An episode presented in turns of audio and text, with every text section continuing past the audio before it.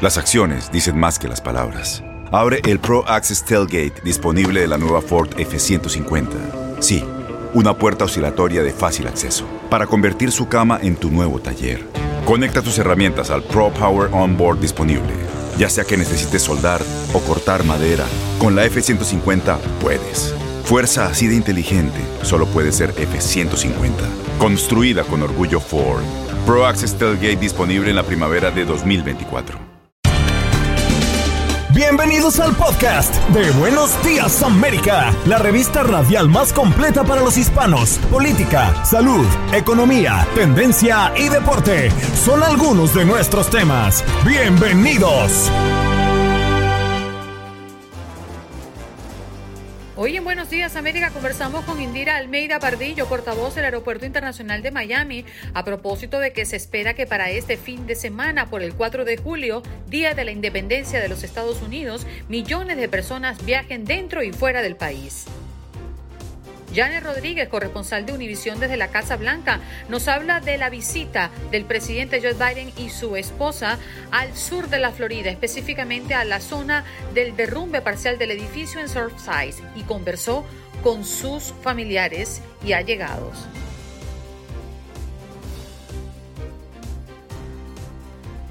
Claudia Cobreiro, abogada, la estrella pop Britney Spears declaró ante un tribunal que quiere que la tutela legal que controla su vida personal y sus finanzas finalice después de 13 años. ¿Qué es una tutela legal y cuándo se usa? María Alesia Sosa, reportera de Univisión 23 Miami, nos habla tras una semana llena de mucha tensión ante el derrumbe del edificio en Surfside, Florida, que mantiene a más de 100 personas desaparecidas. ¿Qué se sabe hasta ahora de este derrumbe? Y hoy nos acompañó Max Andalón y Paco Villa de TUDN pues en este contacto deportivo para hablar de los partidos de hoy y mañana de la Copa América y la Eurocopa. Tus mañanas están llenas de energía de la mano de Andreina Gandica y Juan Carlos Aguiar. Aquí, en Buenos Días América, hacemos un recorrido por esos temas que son importantes para ti. Noticias, inmigración, salud, el acontecer diario, las tendencias y por supuesto los deportes. Buenos días América, este programa es tuyo.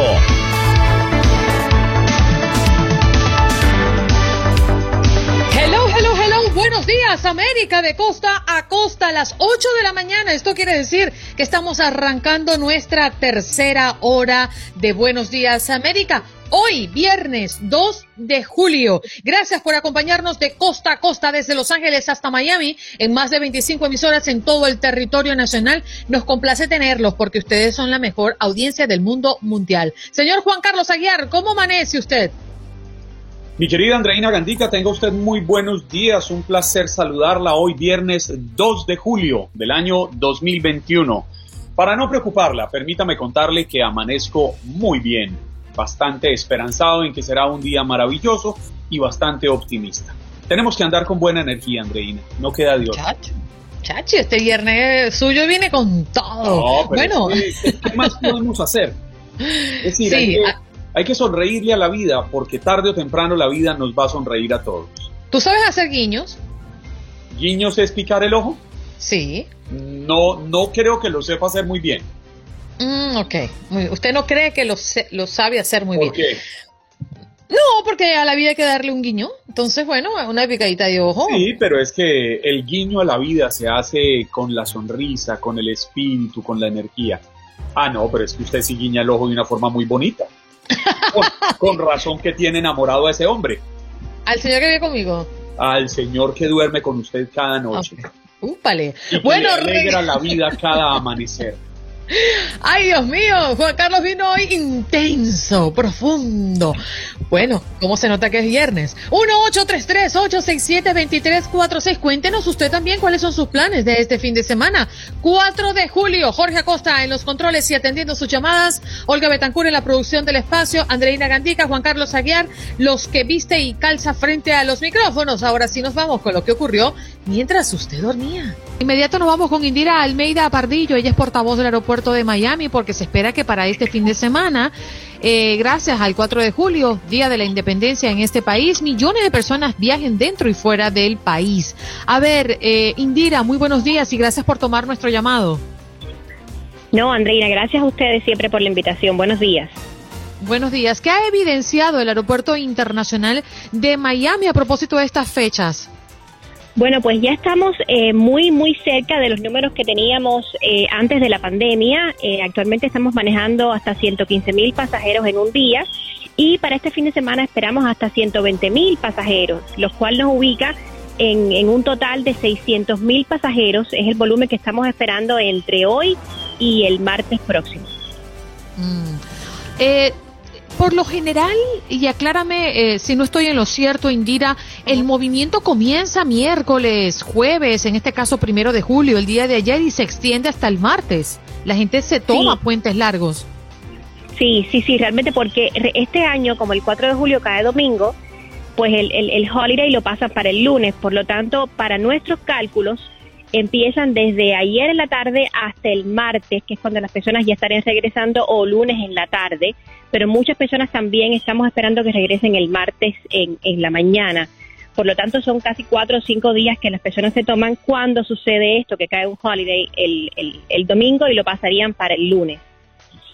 Indira, ¿cuáles son las recomendaciones no solamente para las personas que entran o salen eh, del aeropuerto internacional de Miami, sino para cualquier viajero que se disponga a tomar un vuelo en este país cuando hablamos de que son días sumamente congestionados? ¿Qué recomendaciones puedes darnos? Bueno, pues las recomendaciones son las siguientes. Siempre estamos recomendando junto con la TCA que lleguen eh, dos horas antes si son vuelos domésticos o tres horas antes si son vuelos internacionales.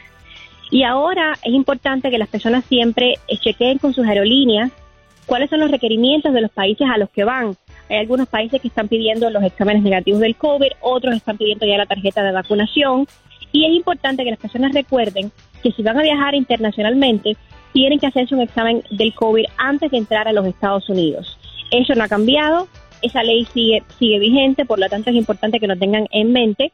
Y para agilizar el paso por el aeropuerto, yo también les sugiero que visiten nuestro website porque ahí tenemos una, una, una función que les da la, la, posibilidad de ver cuál es el tiempo de espera real en cada uno de los puntos de seguridad y así entonces pueden planificar su tiempo mejor antes de llegar al aeropuerto de Miami. Esto es importante que lo sigan eh, porque realmente estamos esperando un volumen eh, bastante alto de pasajeros y para no eh, tener ningún tipo de demora y para que los pasajeros no experimenten ningún tipo de inconveniente, es importante que estos pasos los sigan para que puedan entonces viajar sin ningún problema este fin de semana. Indira, por último, ¿cómo están manejando el uso de las mascarillas en el aeropuerto y mm, otras recomendaciones en medio de la pandemia, el distanciamiento social, por ejemplo? ¿Eso ya se está implementando o, ya no es obligatorio? El distanciamiento social ya no es tan obligatorio. De hecho, hemos reducido la distancia. Ahora es en, en, tres pies en lugar de seis pies. Y eso todavía puede ser más, más flexible. Lo que sí sigue siendo eh, mandatorio es el uso de la máscara la máscara tiene que ser usada, es un, es un mandato federal, por lo menos hasta el mes de septiembre. Ya veremos en septiembre si eh, renuevan este mandato o si sigue vigente. Pero hasta ahora, eh, dentro, de la dentro, de, dentro, dentro, de la terminal, perdón, de, los aeropuertos, en general, en este caso el de Miami, sí sigue siendo eh, mandatorio el uso de la máscara. Mm. Y, mm, ah, es decir, entrando al aeropuerto, inclusive dentro de los aviones inclusive dentro de los aviones, donde único se permite no usar máscaras es en las áreas exteriores del aeropuerto, o sea, si uno está en, en el parqueo o parquea va cruzando a la terminal, pero una vez que pasa el punto de la terminal es, es obligatorio usar, la, usar la máscara. y por supuesto también dentro de los aviones. Muchísimas gracias eh, por este reporte y por aclararnos qué está pasando desde el Aeropuerto Internacional de Miami. Un abrazo para ti. Y de inmediato nos vamos a Washington, donde se encuentra Janet Rodríguez, corresponsal de Univisión en la Casa Blanca. Muy buenos días, Janet. ¿Cómo te encuentras? Muy buenos días a ustedes. Muy bien, ya lista para celebrar el Día de la Independencia. ¿Y ustedes? Bueno, nosotros aquí listos también para tomar eh, este break durante este fin de semana, pero muy atentos con la visita del presidente Biden a la zona de desastre en Surfside, en el sur de la Florida. Conmovedores palabras del presidente el día de ayer, Janet. Sí, la verdad es que sí. Si alguien puede hablar con autoridad sobre el dolor, la pérdida humana, es el presidente Biden, que lo ha vivido de primera mano cuando perdió, cuando era muy joven, su hija y su esposa en aquel momento y después un hijo también que murió de cáncer. Eh, entonces el presidente sabe lo que estas personas están sufriendo, puede entenderlos y puede darle las palabras de ánimo que en algún momento le tuvieron que dar a él. Y, nada, él sabía que era necesario, se disculpó por la prensa por llegar tarde a esa conferencia, por las horas que pasó con la familia, pero dijo que era necesario estar allí hasta que la última persona que quisiera hablar con él lo hiciera y darle ese tiempo sin apurarlos. Así que el presidente sabemos que siempre está presente cuando hay un momento tan difícil como el que están pasando todas estas familias en Surfside. Es algo que le ha hecho una prioridad para cualquier mm, evento tan terrible como este eh, y otros. Y, nada, eh, y también lo, otro que vimos hablando de política, y esto es, un, eh, es algo que, bueno, que la política no debería estar involucrada, pero lo vimos ayer, que no hubo diferencias entre el gobernador hasta el gobernador de la Florida, que sabemos que, que para nada defiende al presidente Biden, le dio las gracias. El presidente mismo dijo que no podía haber burocracia ninguna en cuanto a la ayuda que se le tiene que dar a estas familias y los esfuerzos necesarios para que se, se termine la labor de rescate eh, allí en el edificio colapsado. Entonces vimos un país unido y vimos a un presidente que, que da las palabras que tiene que dar en el momento apropiado. Janet Dola, muy buenos días. ¿Sabe que usted muy bien lo planteaba, el presidente Joe Biden ha sido golpeado por varias tragedias personales a lo largo de su vida. Quizás estas pérdidas tan dolorosas que ha sufrido lo hacen más sensible a impactos emocionales como el que se está viviendo en Surfside y lo humaniza más ante los ojos de las víctimas de esta nueva tragedia en el sur de Florida? Sí, sí, así es. Y él mismo lo ha dicho a lo largo eh, de, su, de su carrera, ¿no? Que él en algún momento no sabía, nunca supo cómo iba a salir adelante de una pérdida tan, tan trágica como la, el mismo día que, que lo iban a inaugurar como, como senador lo hicieron desde un hospital donde estaban sus dos hijos recuperándose y su esposa e hija habían fallecido en un accidente automovilístico. Entonces, ese mismo mensaje lo llevaba a las, las, familias ayer que no, no sabían, no saben cómo van a salir adelante de esta tragedia con tanto dolor y él ha logrado eh, hacer algo de su vida, salir adelante, eh, si no recuperarse del todo, pues afrontar eh, la gravedad de la situación, de las cosas que le han pasado y ese es el mensaje que él llevaba a esa familia, que hay futuro y que, y que sí se puede salir adelante con tanto dolor.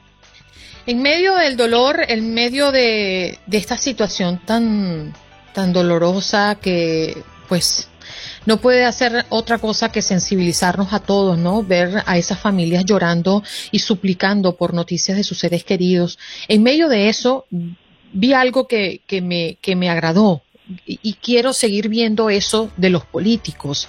Y creo que para eso deben estar allí, para forjar la empatía. Eh, el gobernador republicano eh, DeSantis le dijo al presidente, usted reconoció la gravedad de esta tragedia desde el primer día y ha brindado su apoyo, el reconocimiento.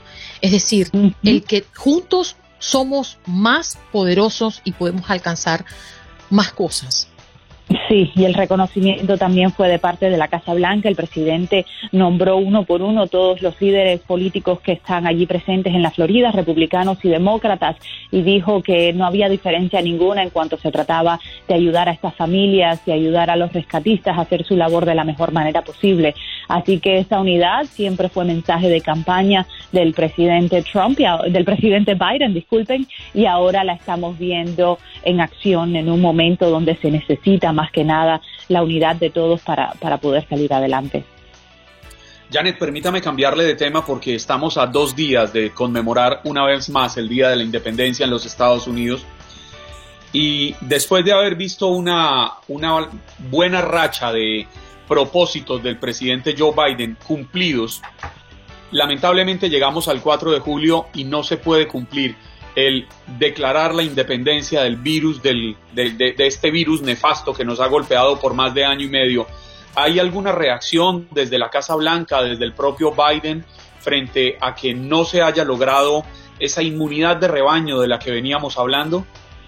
Bueno, sí, mira, la Casa Blanca sigue optimista. Ellos no dicen que ha sido una, una derrota, al contrario, dicen que esa, lo que ellos pusieron, esta meta de que 70% de la población tuviera por lo menos una vacuna eh, para el 4 de julio, no no es que eh, es una era una meta muy alta no porque nunca se había nunca habíamos pasado por esto. No sabíamos qué meta se podía cumplir y ellos dicen que al lograr ya tenemos casi 60 y tanto por ciento de la población vacunada con por lo menos una vacuna eh, es, es un gran logro. Ahora la preocupación es esta variante delta y la Casa Blanca lo reconoce que los rebrotes podrían afectar gravemente a comunidades donde la tasa de vacunación es muy, muy baja.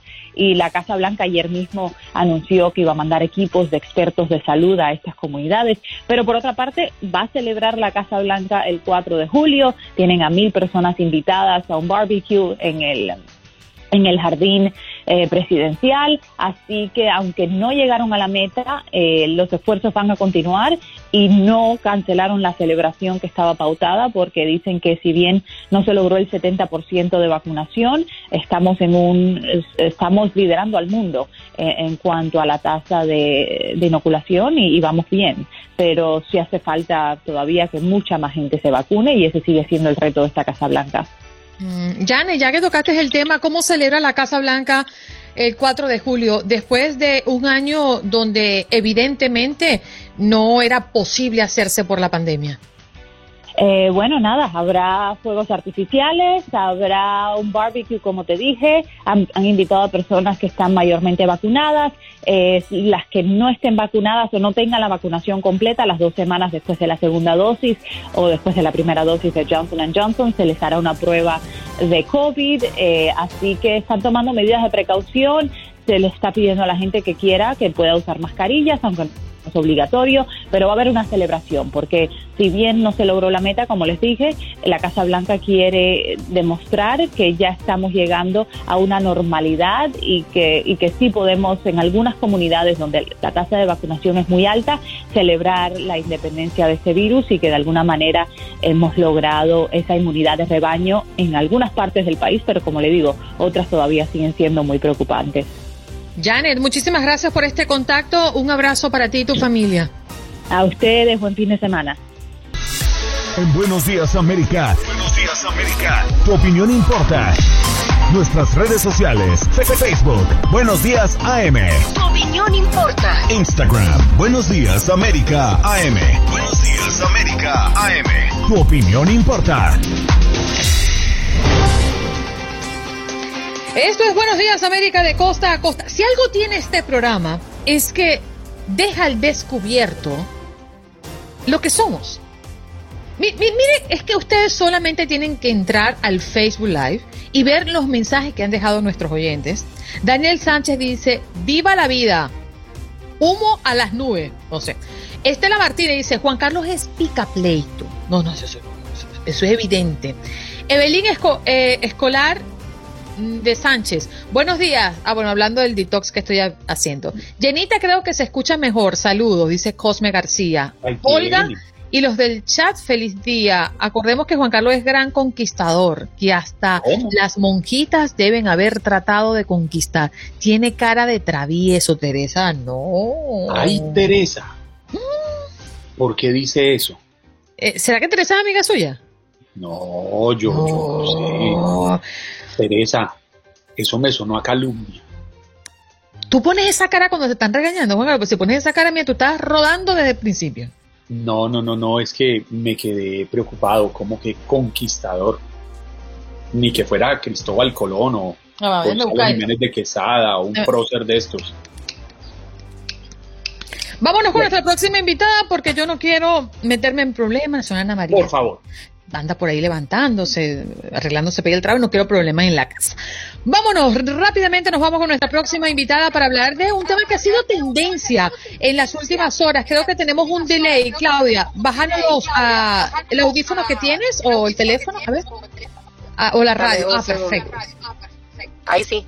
Ajá, ahí va. Claudia Cobreiro, ella es abogada y vamos a hablar sobre el caso de la estrella eh, Pop Britney Spears que declaró ante un tribunal en Estados Unidos eh, esta semana que quiere que la tutela legal que controla su vida personal y sus finanzas pues finalice eh, después de 13 años. ¿Qué es una tutela legal, Claudia? ¿Y cómo funciona esto en este país? En realidad es un método que existe para cuando una persona pierde la capacidad o pierde la habilidad de tomar sus propias decisiones, la corte apunta a una persona o a un grupo de personas para que puedan tomar esas decisiones en nombre de esa persona. Claudia, ¿por qué han bloqueado a Britney Spears de tomar sus decisiones sobre su vida, su vida sentimental, su vida como madre, su vida como pareja, pero sobre todo sobre la fortuna que construyó con su trabajo.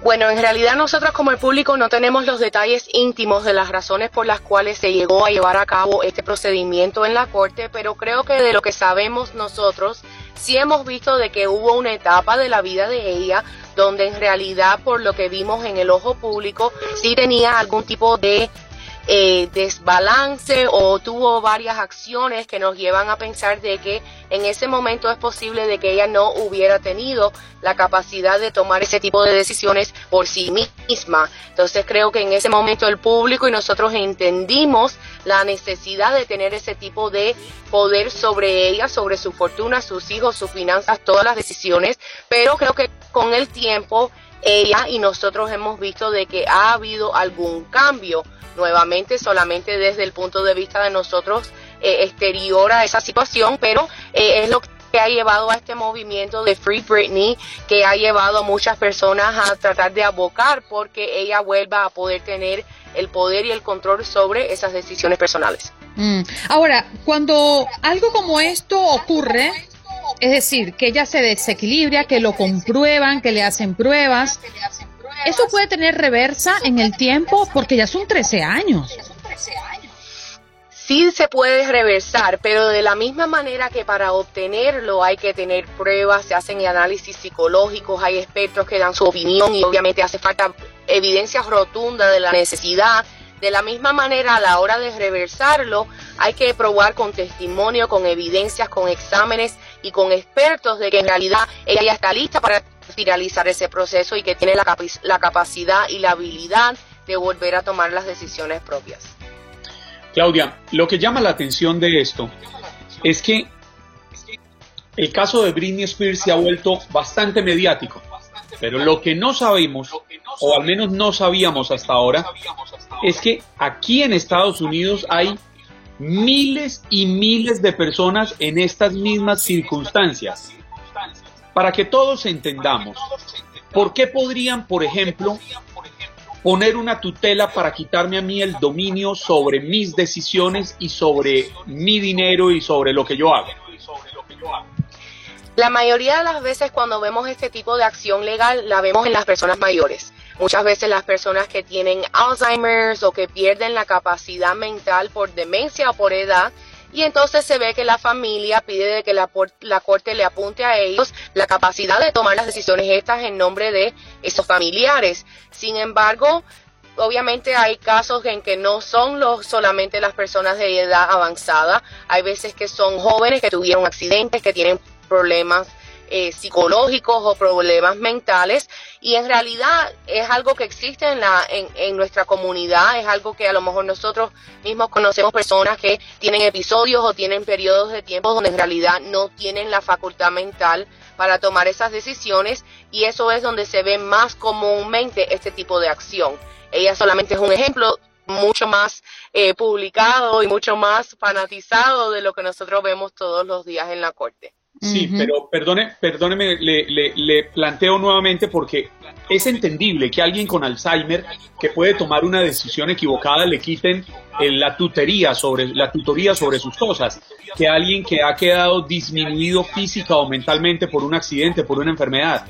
Pero es que no es el caso de Britney y no es el caso de muchísimas personas que también están enfrentando esta situación.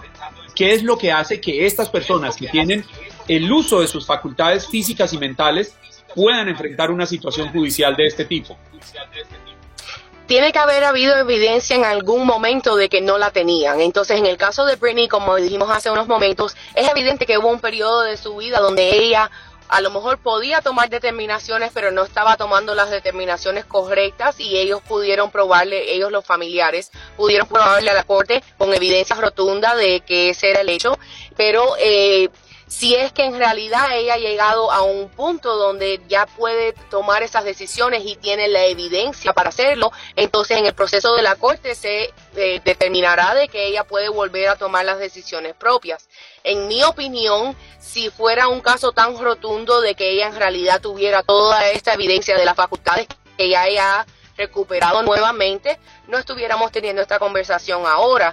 Obviamente también la corte es un proceso. Muchas personas piensan de que uno va a la corte, llega al juez y determina la, eh, la, el veredicto, pero el juez en realidad tiene un proceso, hay que esperar la fecha de audiencia, hay mociones que se presentan, entonces puede ser también un problema de que no han llegado a la etapa del caso donde la determinación se va a tomar pero en realidad algo así como de que una persona esté en esta situación y que tenga toda la evidencia y que esté yendo a corte y que no pueda obtener el resultado, no es lo común que se ve en este tipo de casos. Fíjense, una de las cosas que me llama poderosamente la atención es que nosotros la hemos visto eh, en el pasado eh, cuando, por ejemplo, se afeitó la cabeza completa, cuando agarró eh, a golpes a un, al auto de un paparazzi con un paraguas en la mano.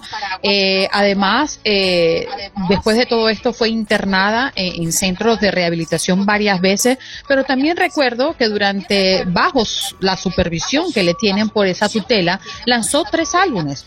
Estuvo dos años actuando en un escenario de Las Vegas. Recuerdo mucho que cuando fui hace varios años quería verla.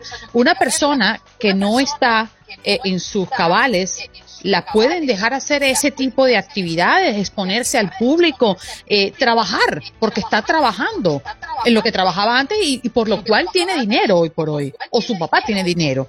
Entonces, me parece muy extraño es que esté incapacitada para tener sus hijos juntos, para administrar su riqueza, o ser independiente, simplemente eso, pero sí está acta para trabajar, para hacer show y para seguir produciendo dinero.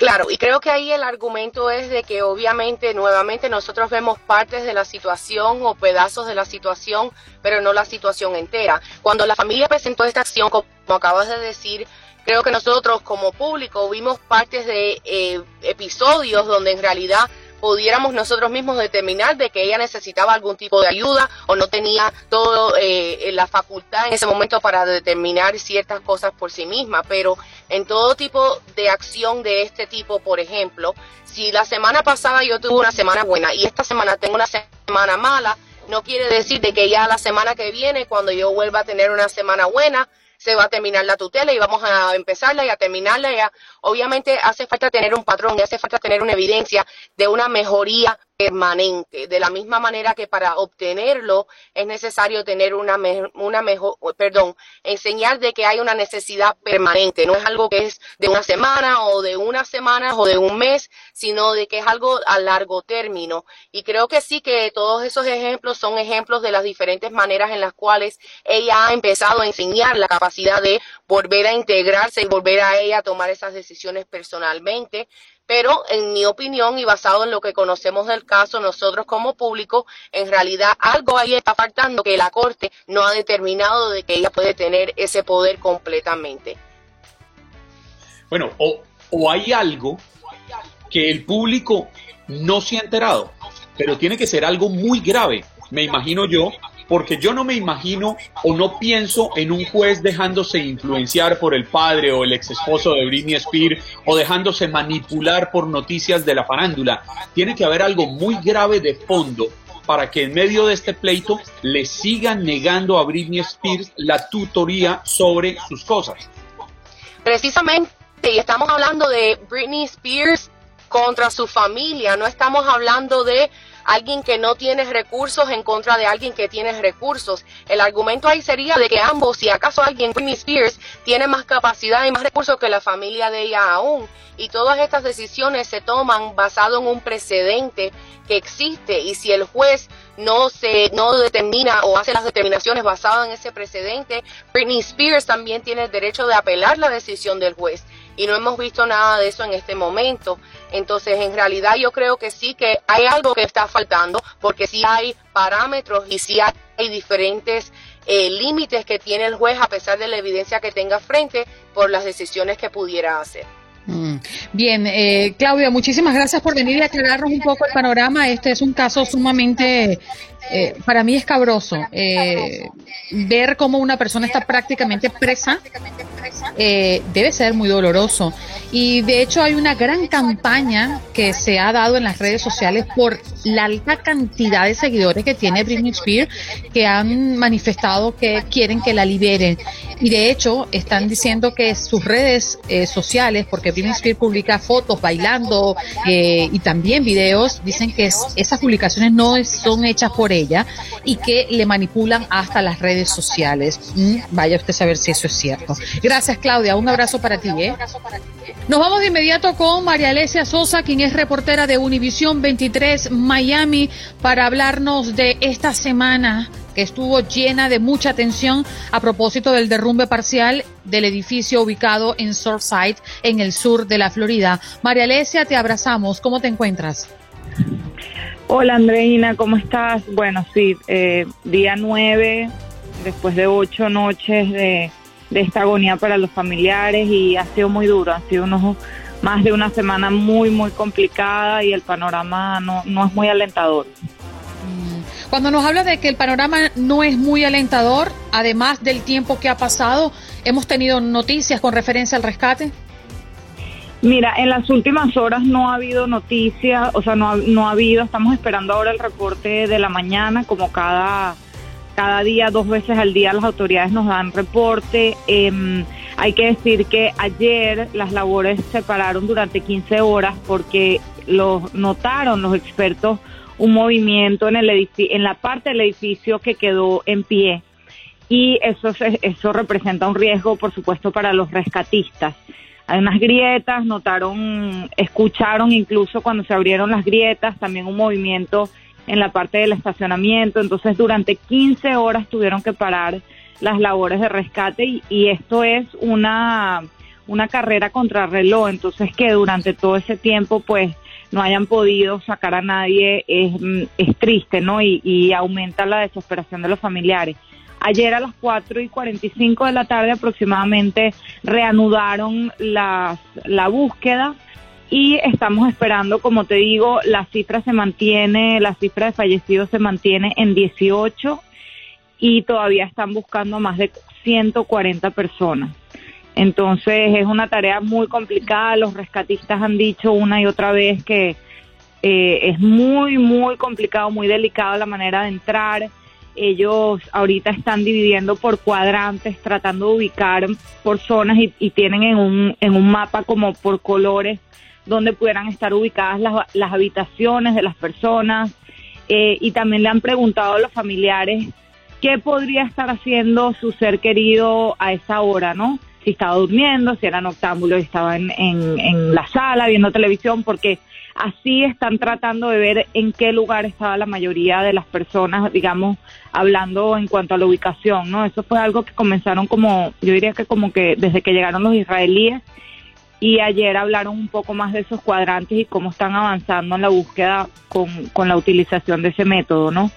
Eh, muy complicado también ayer se recibimos la visita del presidente Biden aquí, aparte de decir que iba a pagar los primeros 30 días de la búsqueda eh, y el rescate, el gobierno federal lo va a pagar, que fue un alivio definitivamente para los gobiernos locales y además tomó por sorpresa a la alcaldesa aquí, ella no sabía que que ese iba a ser el anuncio del presidente, pero también en la tarde tuvo un encuentro de más de tres horas con esos familiares, con cientos de personas, son alrededor de 300 que están a la espera de, de, noticias de sus seres queridos.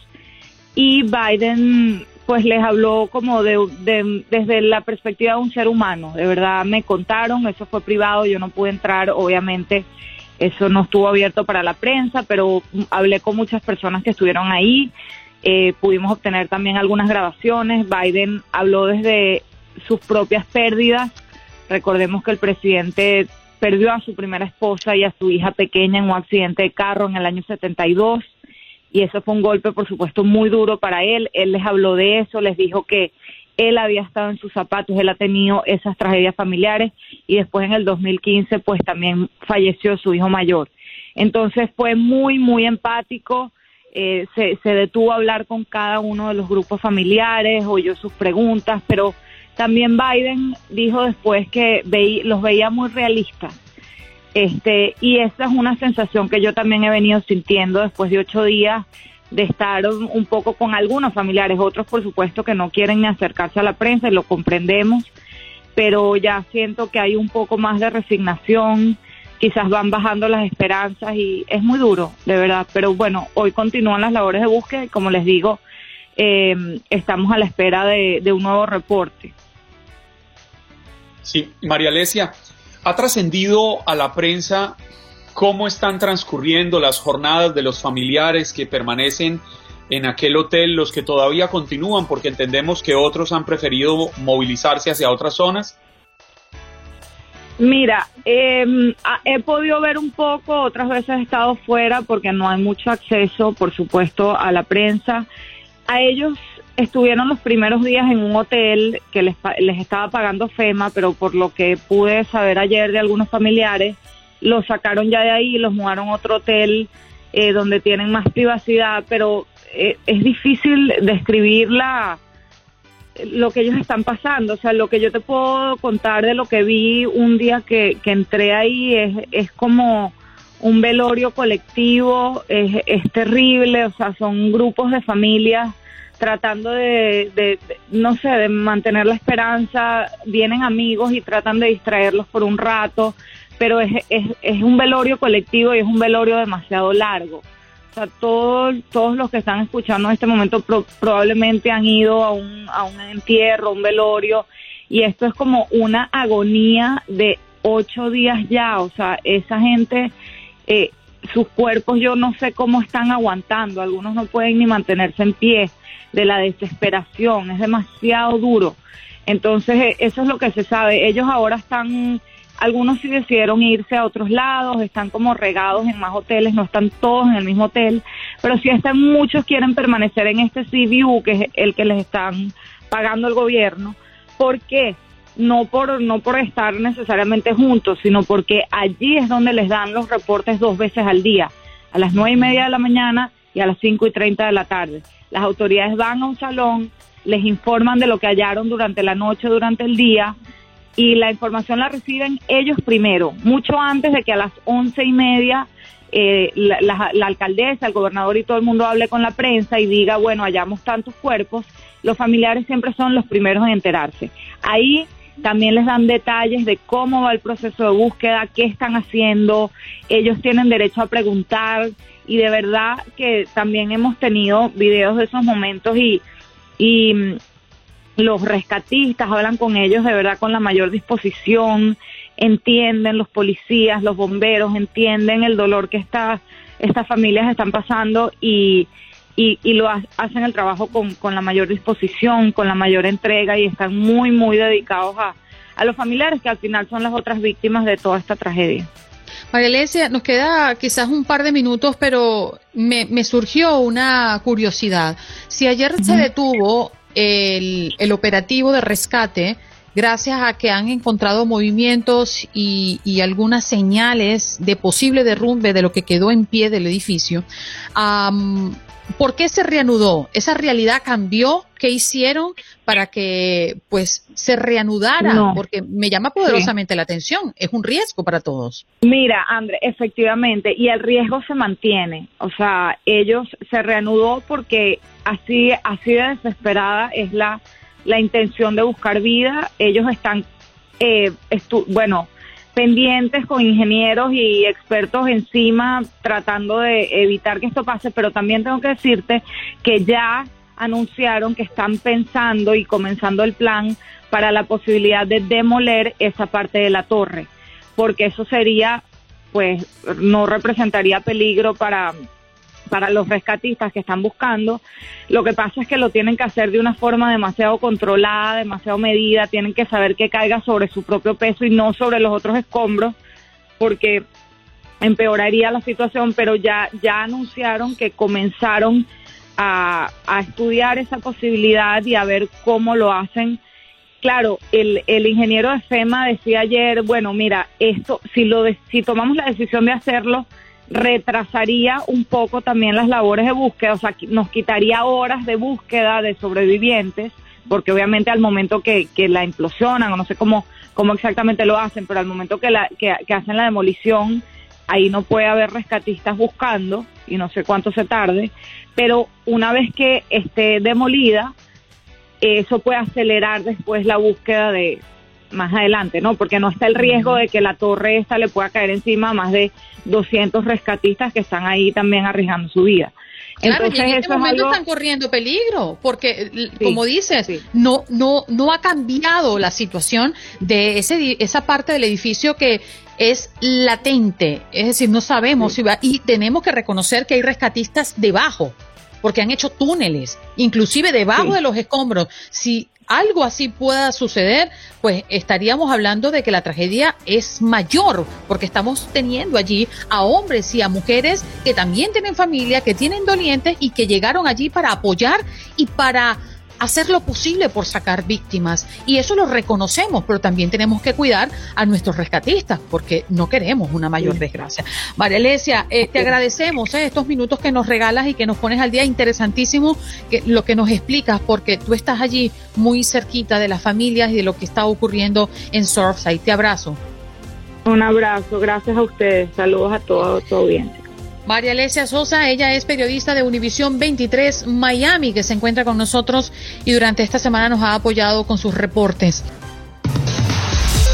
Co- Como dicen los grandes, la liga se gana partido a partido. Partido a partido. En Buenos Días América, Contacto Deportivo.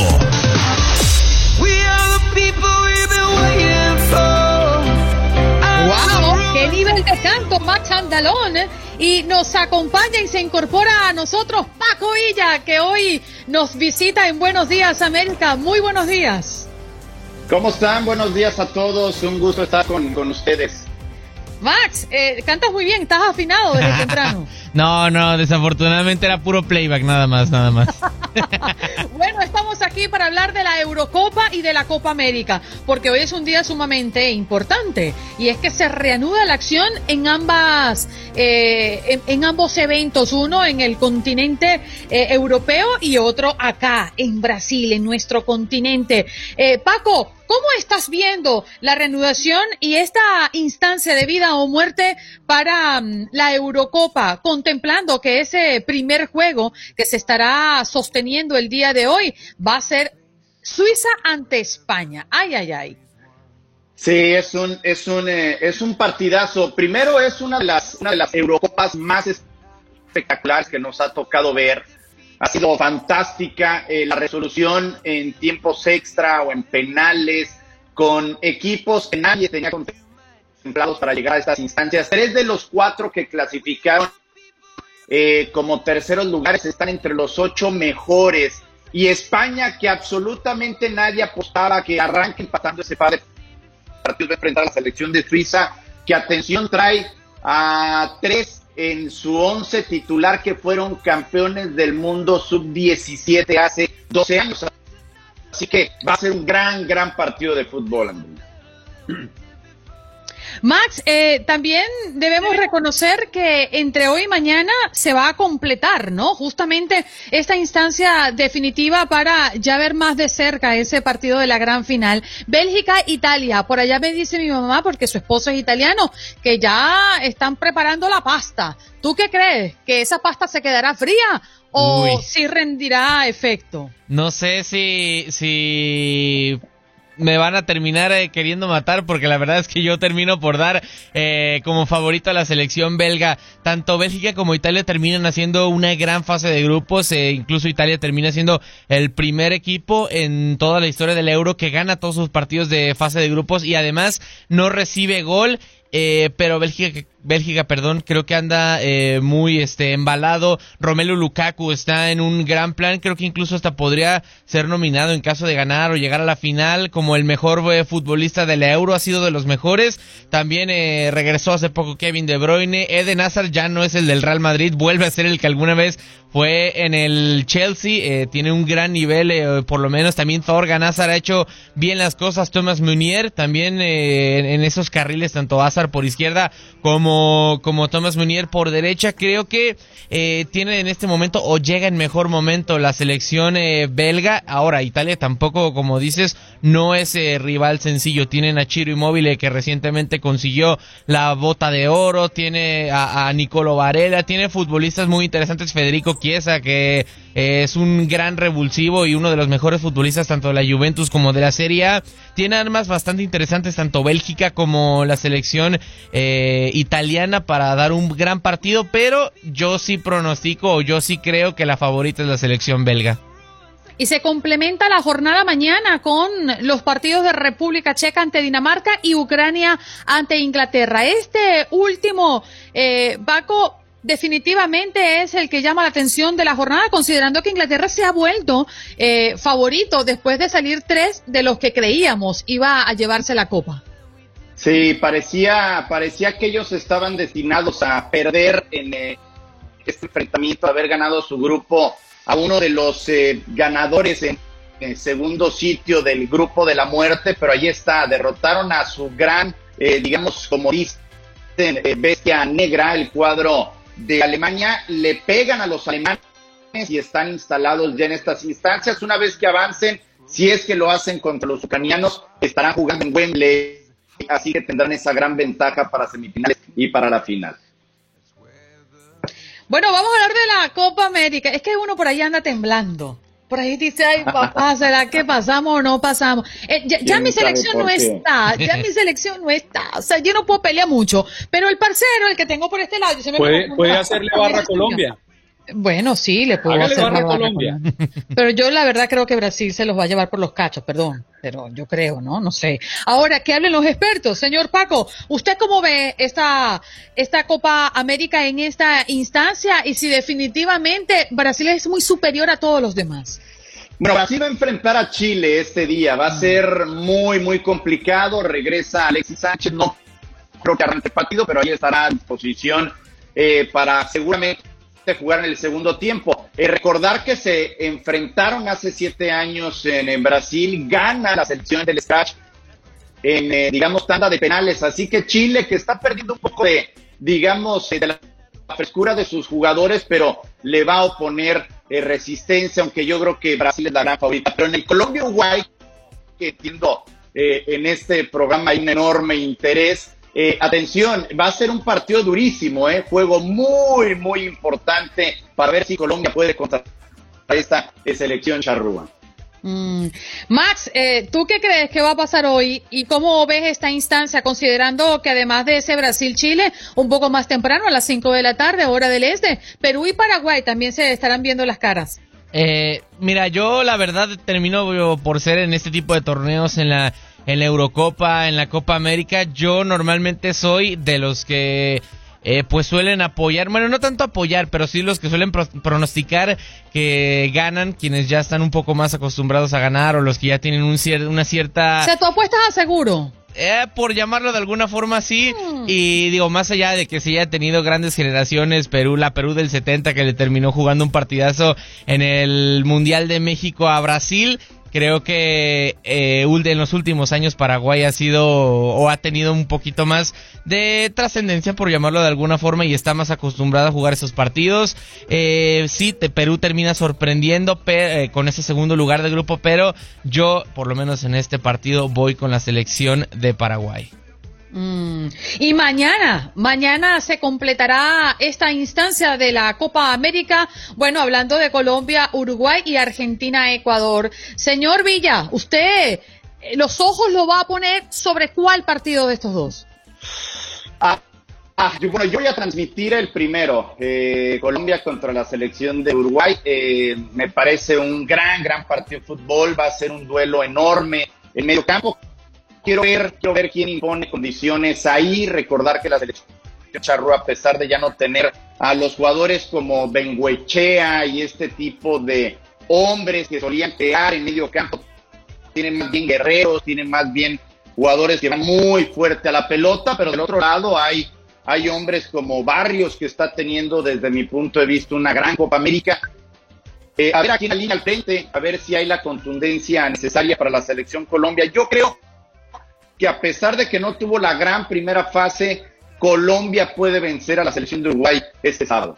¡Wow! Lo dijo Paco Villa, lo dijo Paco Villa. Max, ¿tú qué opinas para cerrar con este análisis? Eh, digo, hablando de, de este partido, yo, eh, yo creo que termina ganando la selección de Uruguay. Creo que. Venga, venga, venga, ah, venga, ah, venga, a ver, Max. ¿Quiere volver a Buenos Días América o no quiere volver? ¿Qué? Apuesta seguro, apuesta seguro. No, no, no, tampoco, tampoco, tampoco. No te arriesgues, Max. No, no hay, no hay ganas de, de, obviamente, pues perjudicar a nadie, pero creo que es una selección que tiene mejores futbolistas, que, que, pues creo que incluso eh, más allá de que sí está, está Muriel, está Zapata dentro de la selección colombiana que tienen actividad en el Atalanta, eh, quizá el jugador con más actividad o más acostumbrado a jugar este tipo de partidos los hizo con el Real Madrid, con el Bayern München es James Rodríguez y no está, por eso yo le doy quizá ese voto de confianza a la selección uruguaya y en el otro partido, en el de Argentina-Ecuador, Lionel Messi está encendido, está siendo uno de los mejores futbolistas de la Copa América, creo que también junto a Neymar, que creo que se ha visto más beneficiado por los tiros de penales, pero eh, está encendido Messi y cuando eso pasa es muy difícil que le termine ganando a alguien a la selección argentina. ¿Quién es la gente libre? Ahora, ahora sí entiendo, Andrea. Sí, es que Max entra inyectando veneno. No,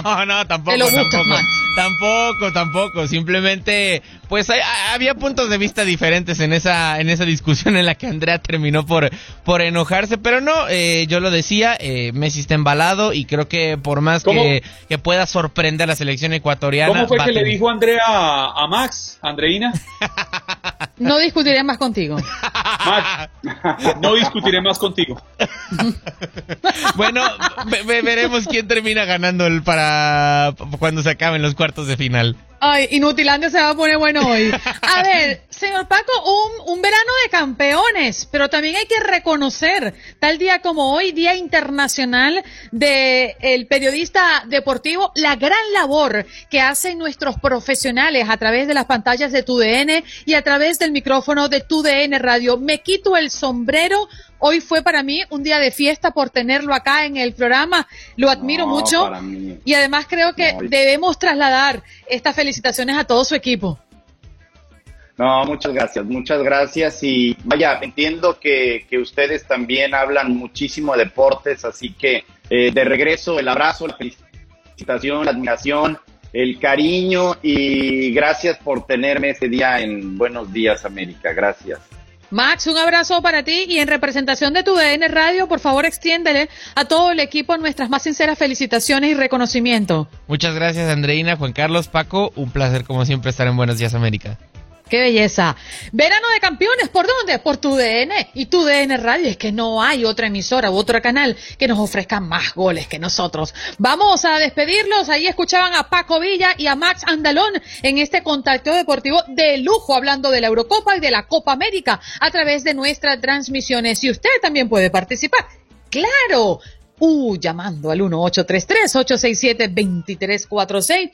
Quiero que sepan algo y es que no me estoy inclinando por Argentina por mi gorra del día de hoy. Simplemente estoy empujando a que Joan Laporta y todo su equipo financiero del Barça termine por firmar ese contrato con Messi y es por eso mi gorra el día de hoy. Que no me malinterpreten. No hay, no hay posibilidad de que se vaya para otro equipo, no hay nadie por ahí debajo de cuerda pujando por quedarse con... Sí hay, pero yo creo que yo creo que Messi se quiere quedar. Entonces, contra eso ya no hay más nada. sí.